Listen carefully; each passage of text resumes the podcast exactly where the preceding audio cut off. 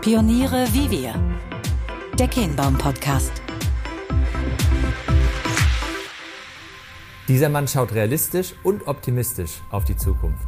Mein heutiger Gast ist Christian Mohr, der Geschäftsführer des Innovations- und Gründerökosystems Unternehmertum und Initiator von Familienunternehmertum. Die Non-Profit-Organisation ist Europas größtes Innovations- und Gründungszentrum und das mit mehr als 6000 Talenten, 500 Startup-Projekten im Jahr sowie mehr als 3 Milliarden Venture Capital. Die Zahlen sprechen für sich. Die Mission? Den Innovationsgeist in Deutschland zu fördern, um Wohlstand zu sichern. Wie Unternehmertum dies umsetzt und vor welche Herausforderungen dabei vor allem Familienunternehmen stehen, erklärt Christian sehr anschaulich und voller Leidenschaft. Viel Spaß beim Rein. Ja, Christian, ganz toll, dass wir hier heute zusammenkommen in der äh, neuen Folge von unserem Podcast äh, Pioniere wie wir. Und ähm, wir haben uns äh, vorgenommen, dass wir über deine Person in das Thema einsteigen und nachher werden auch alle verstehen, warum das eigentlich der Fall ist, äh, weil das, glaube ich, äh, sehr gut dann äh, erkennen lässt, warum du heute da bist, wo du bist und warum du dieses Thema, was du heute äh, inne hast, mit dieser Passion treibst. Es passt so für dich? Wunderbar, vielen Dank für die Einladung, Fabian. Gerne, gerne. Also ich habe äh, in der Recherche habe ich gelernt, dass wir uns in einigen Punkten ähneln. Mhm. Äh, sind nicht nur äh, etwa gleich alt, ähm, so äh, auf die 40 zugehen. Ja, das ist glaube ich eine faire Beschreibung. Äh, stammen auch beide aus Unternehmerfamilien und du warst auch, äh, jetzt wird es ganz spannend, bin ich auch hellhörig geworden. Du warst ja auch selbst lange in der in der Beratung aktiv. Mhm mhm. über ein Jahrzehnt bei KPMG. Ja. Und hast gleichzeitig aber auch, und das musst du mal erläutern, äh, dich mit der Juristerei auseinandergesetzt. Du bist ein Wirtschaftsjurist. Also mhm. äh, jetzt lass uns mal daran teilhaben, wie das alles zusammenkommt. Er muss ja eigentlich einen Schritt zurückgehen. Ähm, äh, was ja viele Leute gar nicht wissen von mir ist, äh, ähm, dass ich ja faktischerweise, bevor ich überhaupt studiert habe, ähm, erstmal eine Ausbildung absolviert hatte. Ähm, das war immer der Anspruch in der Familie, bevor du was studierst, lern was Sinnvolles. Okay. Ähm, jetzt kann man diskutieren darüber, ob die Ausbildung was Sinnvolles war. Ich finde es im Nachhinein ähm, 20 Jahre später schon. Ähm, ich habe tatsächlich in der öffentlichen Verwaltung gelernt, ähm, also durfte ähm, verstehen, lernen, wie man Gutachten schreibt, äh, Bescheide formuliert und auch, äh, und auch interpretiert. Mir, mir, war auch relativ schnell klar, was ich nicht mehr machen möchte. aber ich habe auch sehr viel gelernt was ich natürlich auch heute tatsächlich immer noch ähm, gewinnbringend einbringen kann. So, und konnte mich dann tatsächlich auf deine Frage gehen, warum, warum denn äh, BWL und Jura, ich, ich konnte mich nicht entscheiden. Also ich fand das betriebswirtschaftlich ganz spannend, ähm, fand aber auch äh, den juristischen Teil aufgrund der Ausbildung auch, auch interessant und habe kapiert, naja, also eigentlich, das schadet ja nie, wenn man sowas kann. So, Aha. und da, lange Rede, kurzer Sinn, das war dann auch die Entscheidung, eben äh, irgendwann eben beides zu kombinieren, auch im Studium.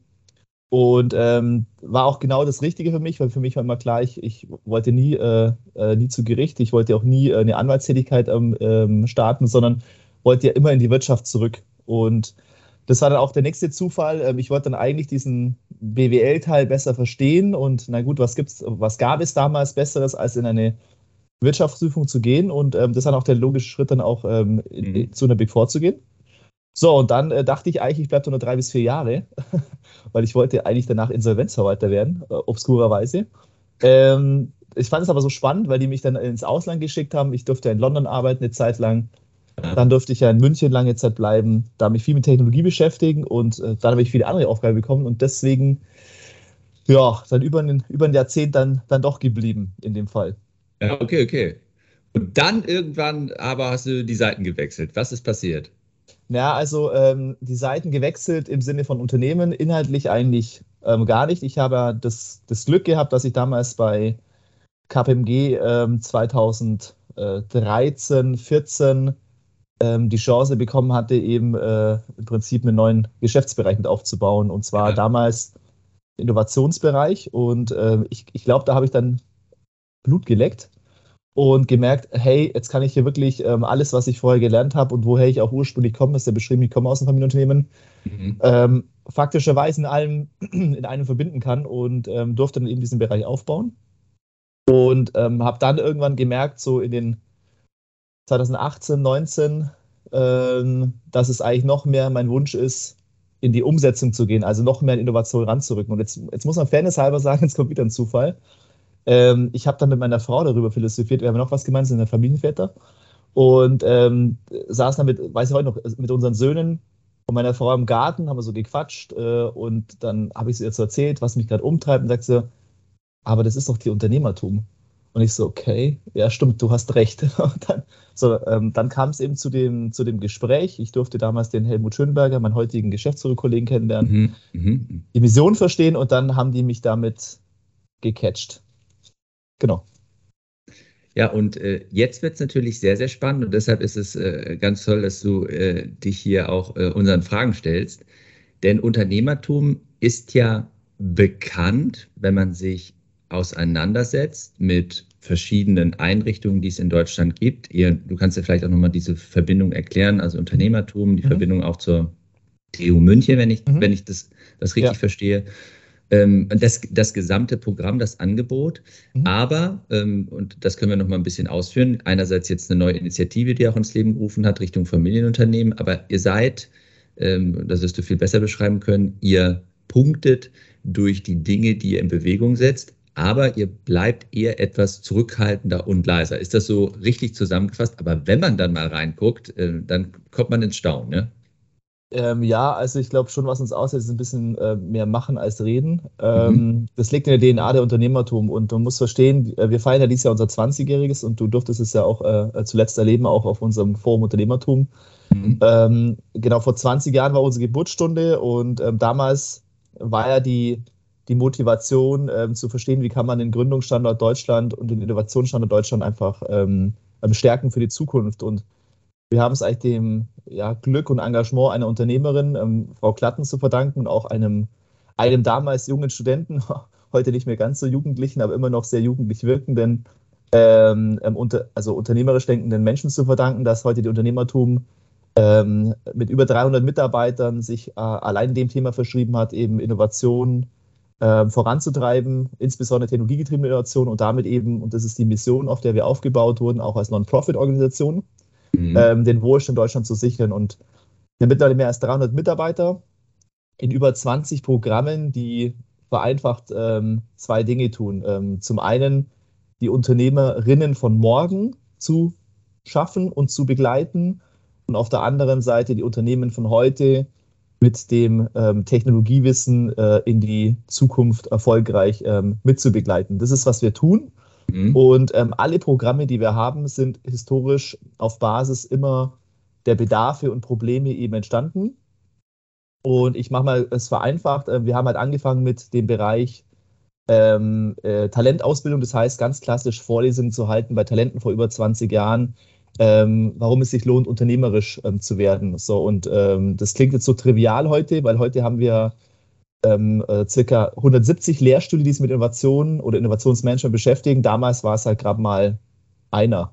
Und, ähm, und ähm, das war damals natürlich einfach schon äh, Pionierarbeit.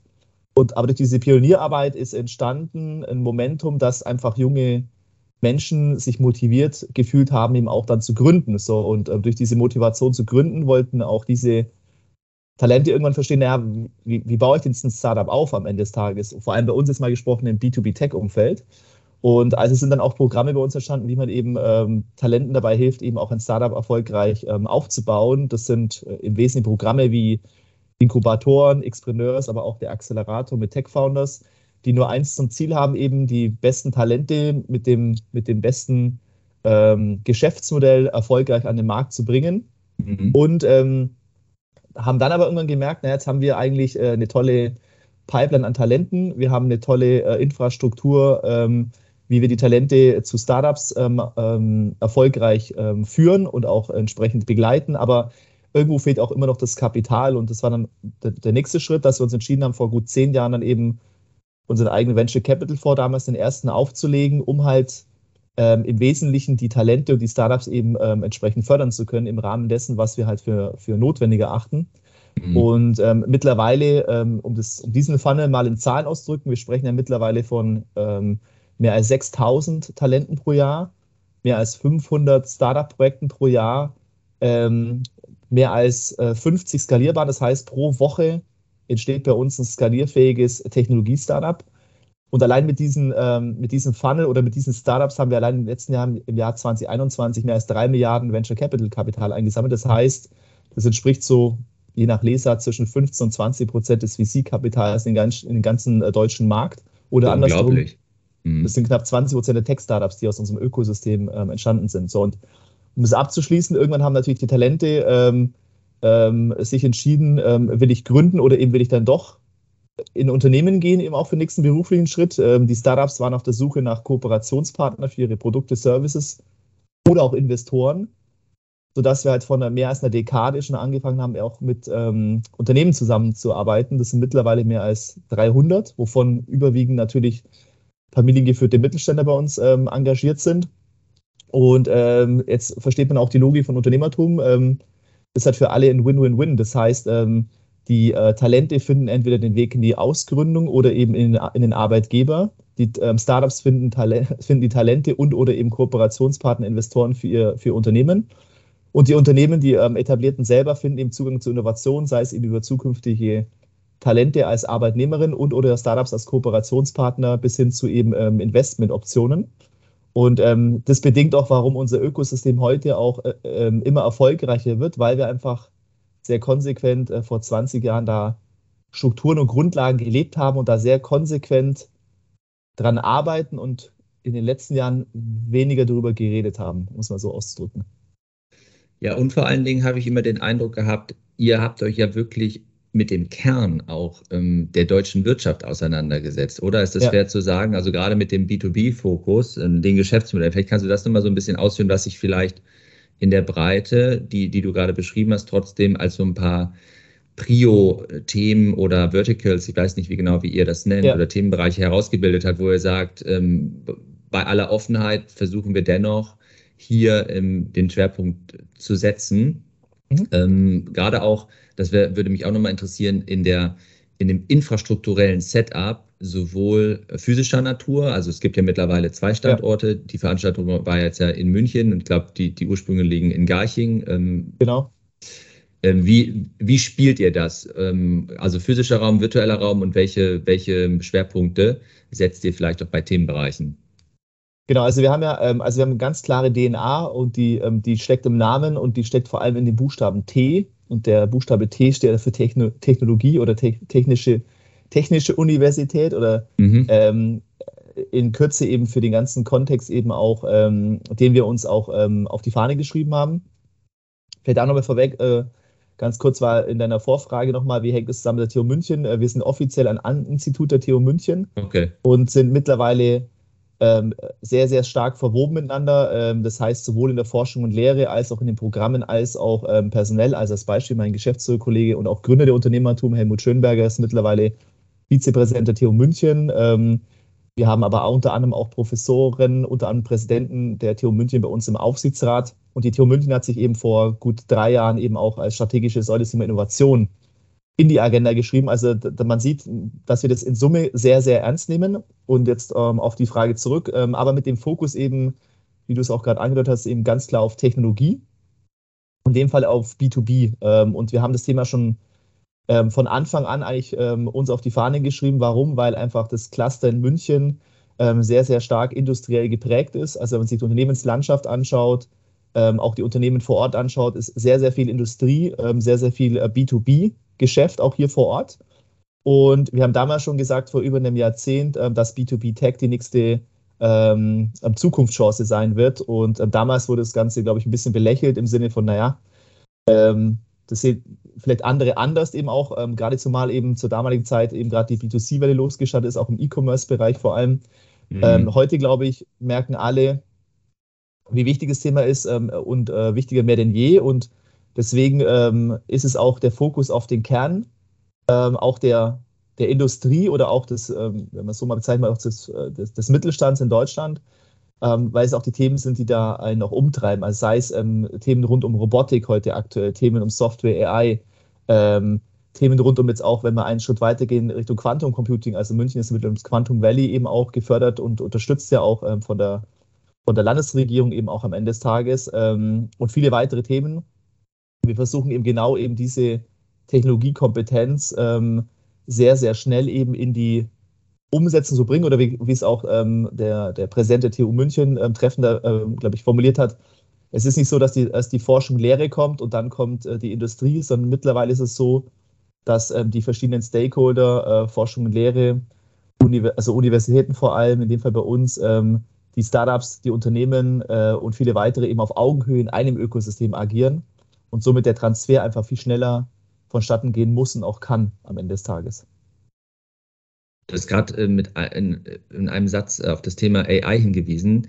Dazu wart ihr ja auch vor ein paar Tagen, äh, ging das ja nochmal durch die Presse. Kannst du das nochmal mhm. ein bisschen beschreiben, diese KI-Initiative, Applied AI, die ihr, ähm, dieses Projekt, was ihr dort äh, aufgezogen habt, glaube ich auch in Kooperation. Ähm, was macht ihr da? Ja, also ist ähm, eigentlich ein, ein, sehr passendes Beispiel dafür, wie unser Ökosystem äh, funktioniert. Und zwar ähm, im Jahr, Jahr 2019 ähm, haben wir im Prinzip immer mehr und mehr gemerkt bei unseren Unternehmenspartnern, dass der, der Bedarf an, ähm, an dem Verstehen oder nach dem oder, oder dass es einen Bedarf gibt, das Thema KI viel konkreter und besser zu verstehen äh, und darüber hinaus aber viel, viel besser zu verstehen, wie man das Ganze auch anwenden kann. So. Und ähm, genau aus diesem ähm, Problem oder dem, dem Verstehen dieses Problems heraus hat ein Kollege ähm, sich im Prinzip mit, ähm, mit einem Team dem Thema angenommen und auf die Fahne geschrieben, eben, dass er das Thema ähm, vor allem Umsetzung der KI ähm, entsprechend eben vorantreiben möchte. Und mittlerweile ist es, das Team äh, stark gewachsen, sind über 70 Kollegen, die sich dem Thema KI verschrieben haben und äh, die dazu beitragen, eben ähm, Deutschlands nächste KI-Zeitalter zu führen, ähm, was wirklich beeindruckend ist, weil ähm, mehr als 80 Unternehmenspartner mittlerweile ähm, dieses Netzwerk oder diese Expertise nutzen.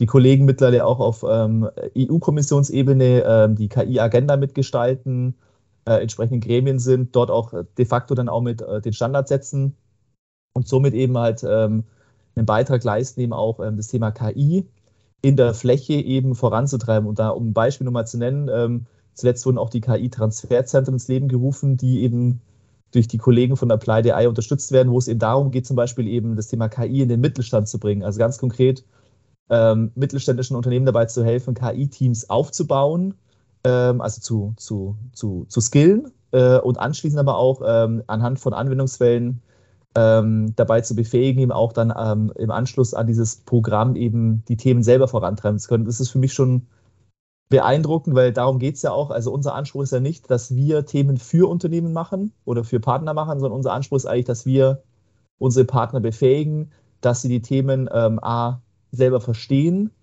selber dann auch umsetzen können und damit auch ähm, am Ende des Tages für sich auch beurteilen können, ob eben jetzt in, in dem Fall ähm, KI eben für sie Potenzial bietet, aber ähm, dann, wenn ja, auch in welcher Art und Weise auch ähm, mhm. am Ende des Tages. Ja, okay. Super, ja, also nur eine Facette. Also für all diejenigen, die es interessiert, äh, ihr habt ja wirklich eine, eine, eine unglaubliche Vielfalt auch an Programmen, das hat es ja eingangs gesagt, äh, mittlerweile etabliert, die florieren.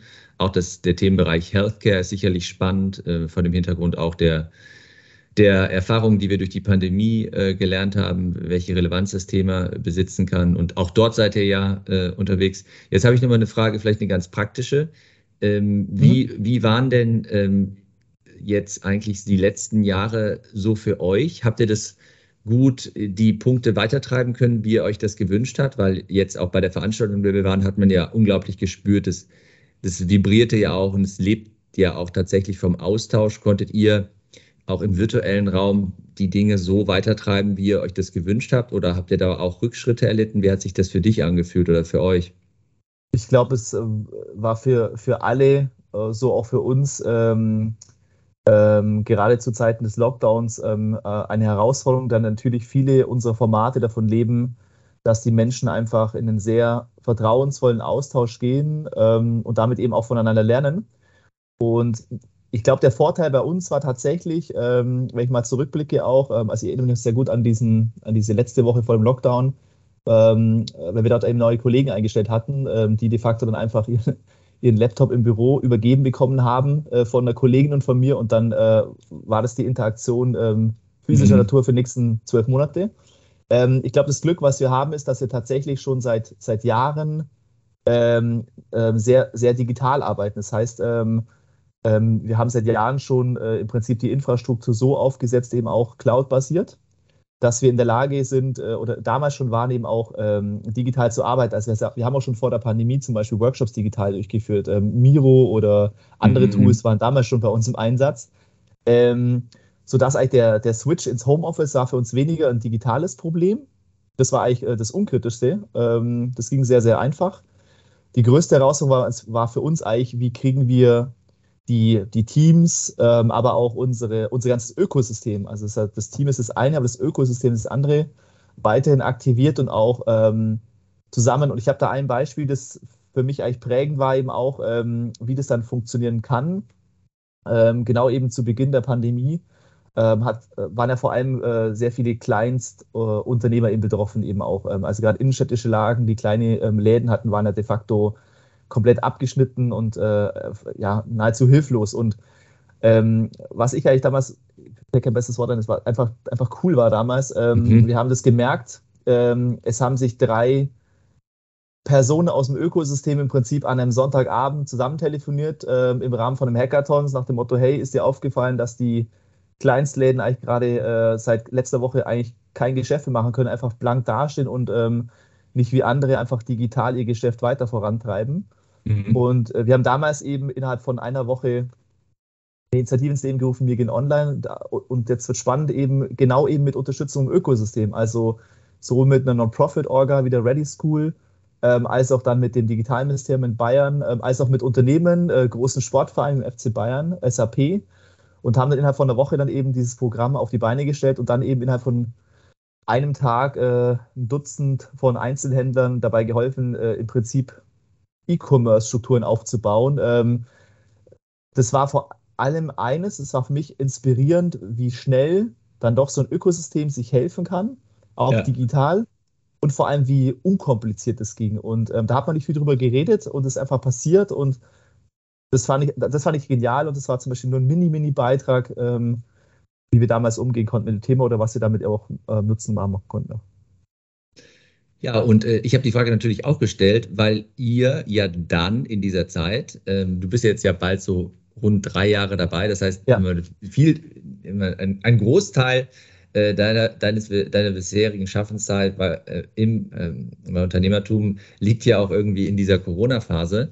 Ja. Aber ihr habt dann, äh, und jetzt kommen wir zu einem sehr spannenden Thema, ja Ende 2021 äh, das Thema, vielleicht war es auch früher äh, im Stealth-Modus, aber ihr seid damit dann auf jeden Fall rausgegangen, das Familienunternehmertum nochmal dezidiert ähm, ausgebildet und nach außen getragen. Und äh, das interessiert uns natürlich jetzt sehr, ähm, wann und wie es dazu kam und wie ihr letzten Endes so diese Erfahrungswerte, die ihr über den Zeitraum jetzt von gut 20 Jahren schon gesammelt hattet, auch für diese Zielgruppe, also für unsere Zielgruppe, nochmal zur Geltung kommen lassen wollt.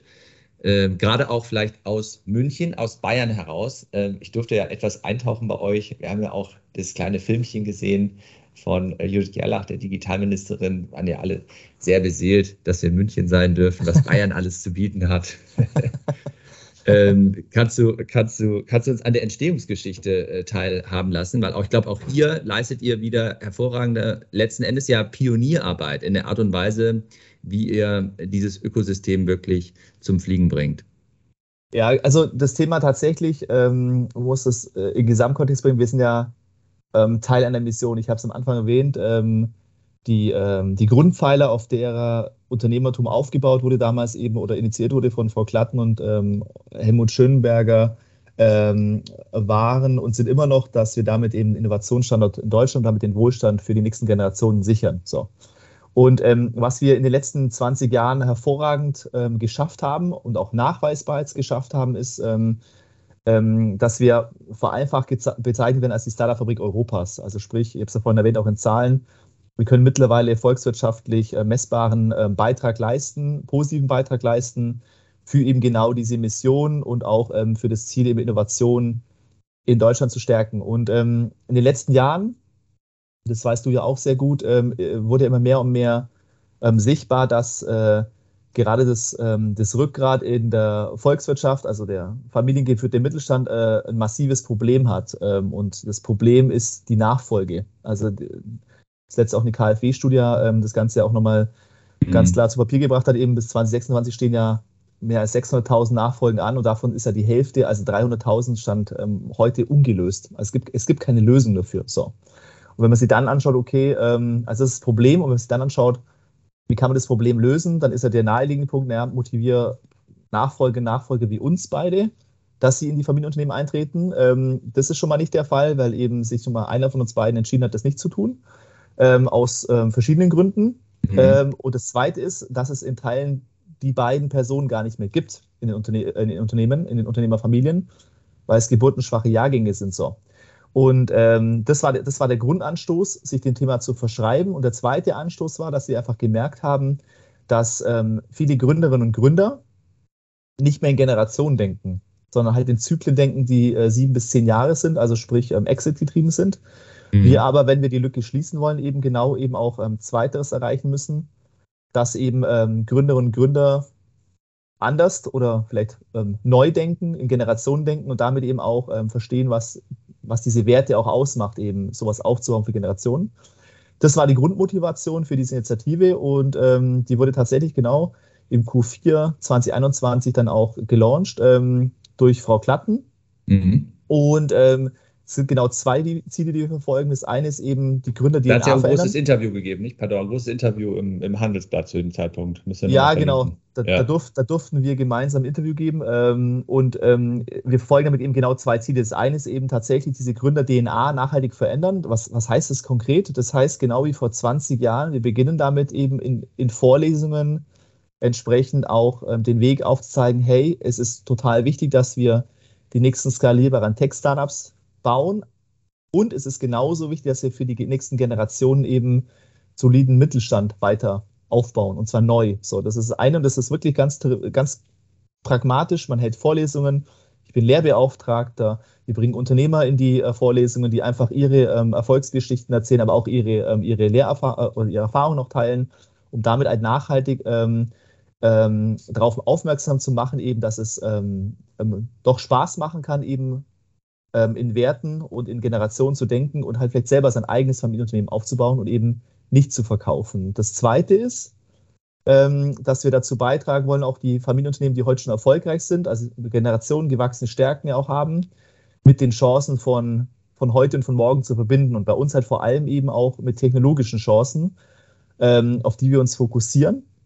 Und ähm, was wir da tun, ist im Prinzip, ähm, also wir, wir führen die Unternehmen an das Ökosystem heran, ähm, kuratieren im Prinzip ähm, dann das Ökosystem für die Unternehmen und ähm, erstellen dann eigentlich für jedes Unternehmen äh, eine individuelle Reise eigentlich in diesem Ökosystem, äh, wie sie das Ganze für sich auch nutzbar machen können, weil jeder ist ja sehr unterschiedlich, unterschiedliche Reifegrad, Branche etc. Und wir wollen einfach dazu beitragen, dass halt ähm, die Unternehmen diese Expertise aus 20 Jahren eben bestmöglich nutzen können. Und das ist dann sehr unterschiedlich von dem Finden und Suchen von Talenten, von dem Finden und Suchen äh, von Startups, ähm, von dem Finden und Suchen von äh, branchenfremder Expertise aus sowohl anderen Mittelständern als auch eben großen Tech-Companies, ist uns wichtig, ähm, aber auch eben anderen Impulsen. Und ähm, die Kunst ist halt 6000 Talente, 500 Startup-Projekte pro Jahr mit 300 Unternehmen zu verbinden.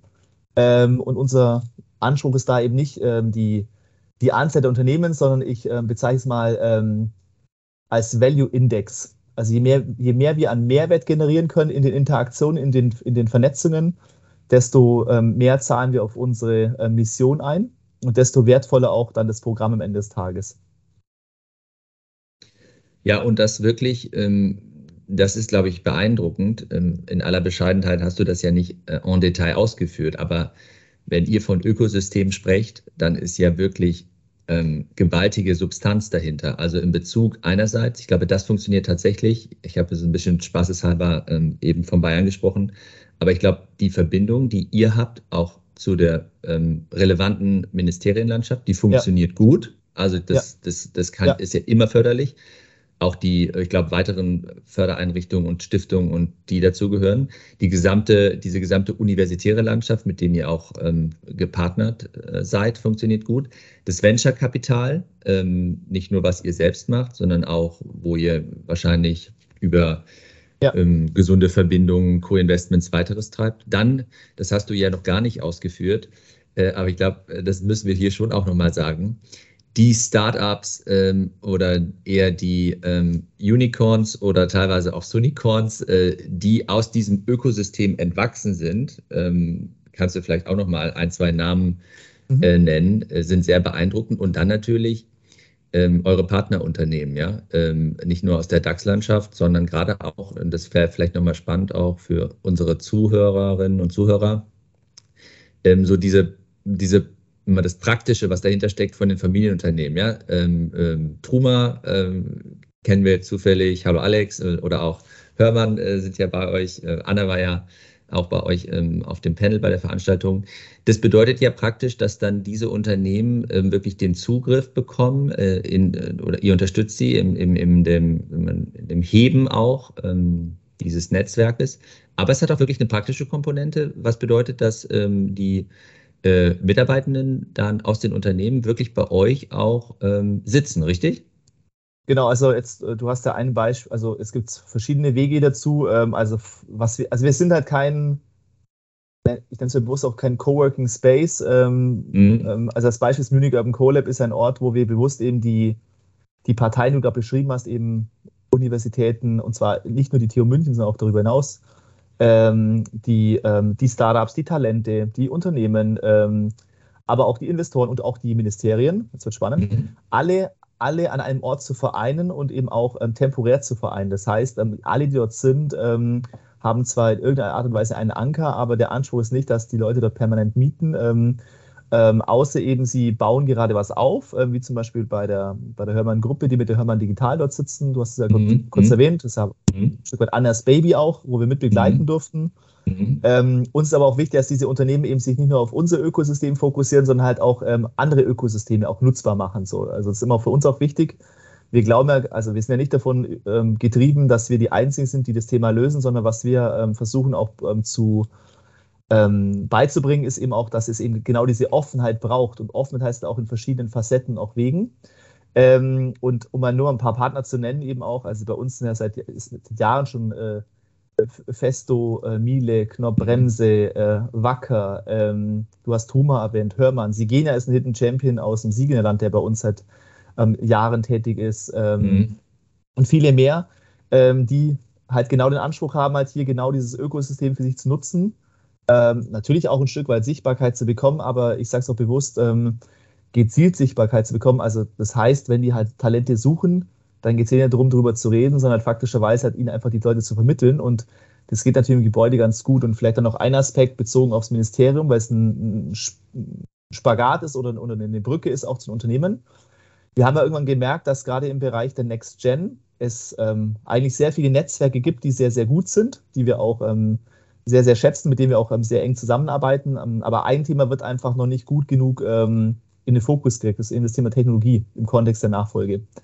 Und äh, wir haben das gemerkt im, im Rahmen von vielen Gesprächen, mhm. aber auch Interaktionen, haben dann uns irgendwann entschieden, hey, was wäre eine Möglichkeit, eben dieses Thema gemeinsam anzugehen, eben auch, vielleicht in einer ungewöhnlichen Kooperation, haben dann eben tatsächlich eben ähm, gemeinsam mit dem Digitalministerium eben auch, ähm, weil ähm, die Dame, also die, die Ministerin, ähm, Frau Gerlach, eben genau diesen Bedarf ähm, selber auch erkannt hat ähm, dann die Chance gehabt, eben auch da gemeinsam eben ein Thema anzuschieben mit dem Programm Next Gen for Bavaria, initiiert eben durch das Ministerium, wo wir eben in heute eben mehr als 50 ähm, Nachfolger Nachfolger in äh, bayerischen Unternehmen mhm. im Prinzip in einem 12-Monats-Programm begleiten, mit, ich sag's mal, mit Technologie äh, Druck betanken, ähm, die dann wiederum zurück ins Unternehmen die Potenziale heben und wiederum eben die nächste Generation der Next Gen, die dann ins Programm einmünden ähm, auch wiederum eben ähm, mentoren und wiederum begleiten. Und damit bauen wir halt wiederum ein weiteres Netzwerk auf, was sich halt im Speziellen mit dem Thema Technologie und Next Gen beschäftigt. Und das ist halt ein cooles Beispiel für Zugang zu einem Ministerium,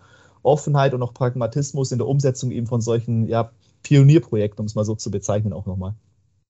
Das ganz spannend. Wie funktioniert das praktisch äh, bei, den, bei den Unternehmen? Müssen die sich bei euch bewerben? Wählt ihr die proaktiv aus oder wie läuft das? Ja, also ähm, das die Unternehmertum ist ein offenes Ökosystem und der Anspruch ist, dass jeder, der, der Interesse hat, an diesem Ökosystem zu partizipieren, auch erstmal ähm, Zugang bekommt. Ähm, so. Mhm. Vereinfacht gesagt, bei uns sind alle ähm, die 99 Prozent der Events und Veranstaltungen sind schon mal offen. Das heißt, die kann jeder nutzen. Das ist halt das Schöne, dass wir da keine Limitation machen, sondern ist offen. Was wir jetzt äh, speziell für die Familienunternehmen machen, das hast du ja vorhin mit der Initiative angedeutet, eben auch. Ähm, ich meine, wir, wir haben mittlerweile mehr als 300 Veranstaltungen pro Jahr allein als Unternehmertum, ja. Und ich meine, das ist ja schon ein bisschen schwierig, dann auch da für sich die Relevanz zu ziehen. Und äh, was wir tun, ist faktischerweise eben dann für, insbesondere für diese Zielgruppe, genau diesen, diesen Inhalt ähm, zu kuratieren. Das heißt eben auf Basis dessen, was das Unternehmen interessiert oder auch den Eigentümer, Eigentümerin interessiert, das Ganze eben zu maßschneidern und dann eben darauf auch ableiten, eben dann ähm, sowohl ähm, Veranstaltungen als auch ähm, entsprechende Inhalte, Programme, äh, Unterstützungsleistungen etc. eben halt genau darauf auszurichten. Und daraus entsteht dann eigentlich für jeden ein, ein eigenes Rezept, ähm, wo wir dann gemeinsam an der Zukunft kochen, um es mal so auszudrücken. Das ist gut. Äh, äh, Stichwort äh, Zukunft ähm, bedeutet für uns hier auch einen Abschluss zu finden. Jetzt, ähm, wie, wie, wie so dein Gefühl, wie so dein Blick? Wir, wir stehen ja insgesamt wirklich vor ganz gewaltigen Herausforderungen, aber was insbesondere bei der ähm, Veranstaltung auch ja durchdrang und ist so eine Krise oder Krisensituationen sind ja auch immer Chancen. Mhm. Wie ist deine Gefühlslage jetzt auf Basis dessen, was ihr bewegt, treiben könnt, so für diesen, ja, den, den Gründungs, äh, den Gründerinnen, Gründungsstandort Deutschland, aber auch so das, die Facette des, des Unternehmertums, gerade im Hinblick auf Sicherung der Wettbewerbsfähigkeit für, für unsere Volkswirtschaft und damit auch Zukunftsfähigkeit. Wieso, wie, wie schaust du da so drauf ähm, aus deiner Rolle heraus? Ähm, also Vielleicht auch bin, über das, was ihr macht äh, ja. hinaus, ja.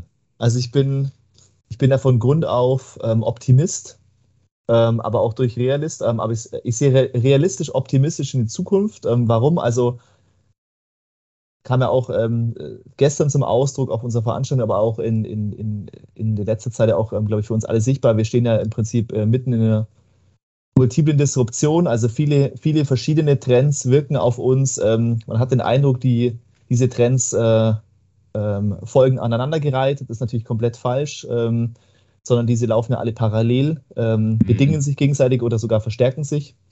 Ähm, und wenn man sich das mal nüchtern anschaut, mal auf einer Seite, was die, was die Themen sind, dann kann es einem schon Angst und Bange werden vor der Zukunft. So, jetzt habe ich aber am Anfang erwähnt, was hat mich motiviert, zum Unternehmertum zu gehen. Und ich, ich saß ja im Garten mit meinen, meinen Kindern und habe die so angeschaut. Das sind echt, das sind echt schlaue, schlaue junge Menschen. Und ähm, die haben die es verdient, dass sie eine Zukunft bekommen, die lebenswert ist.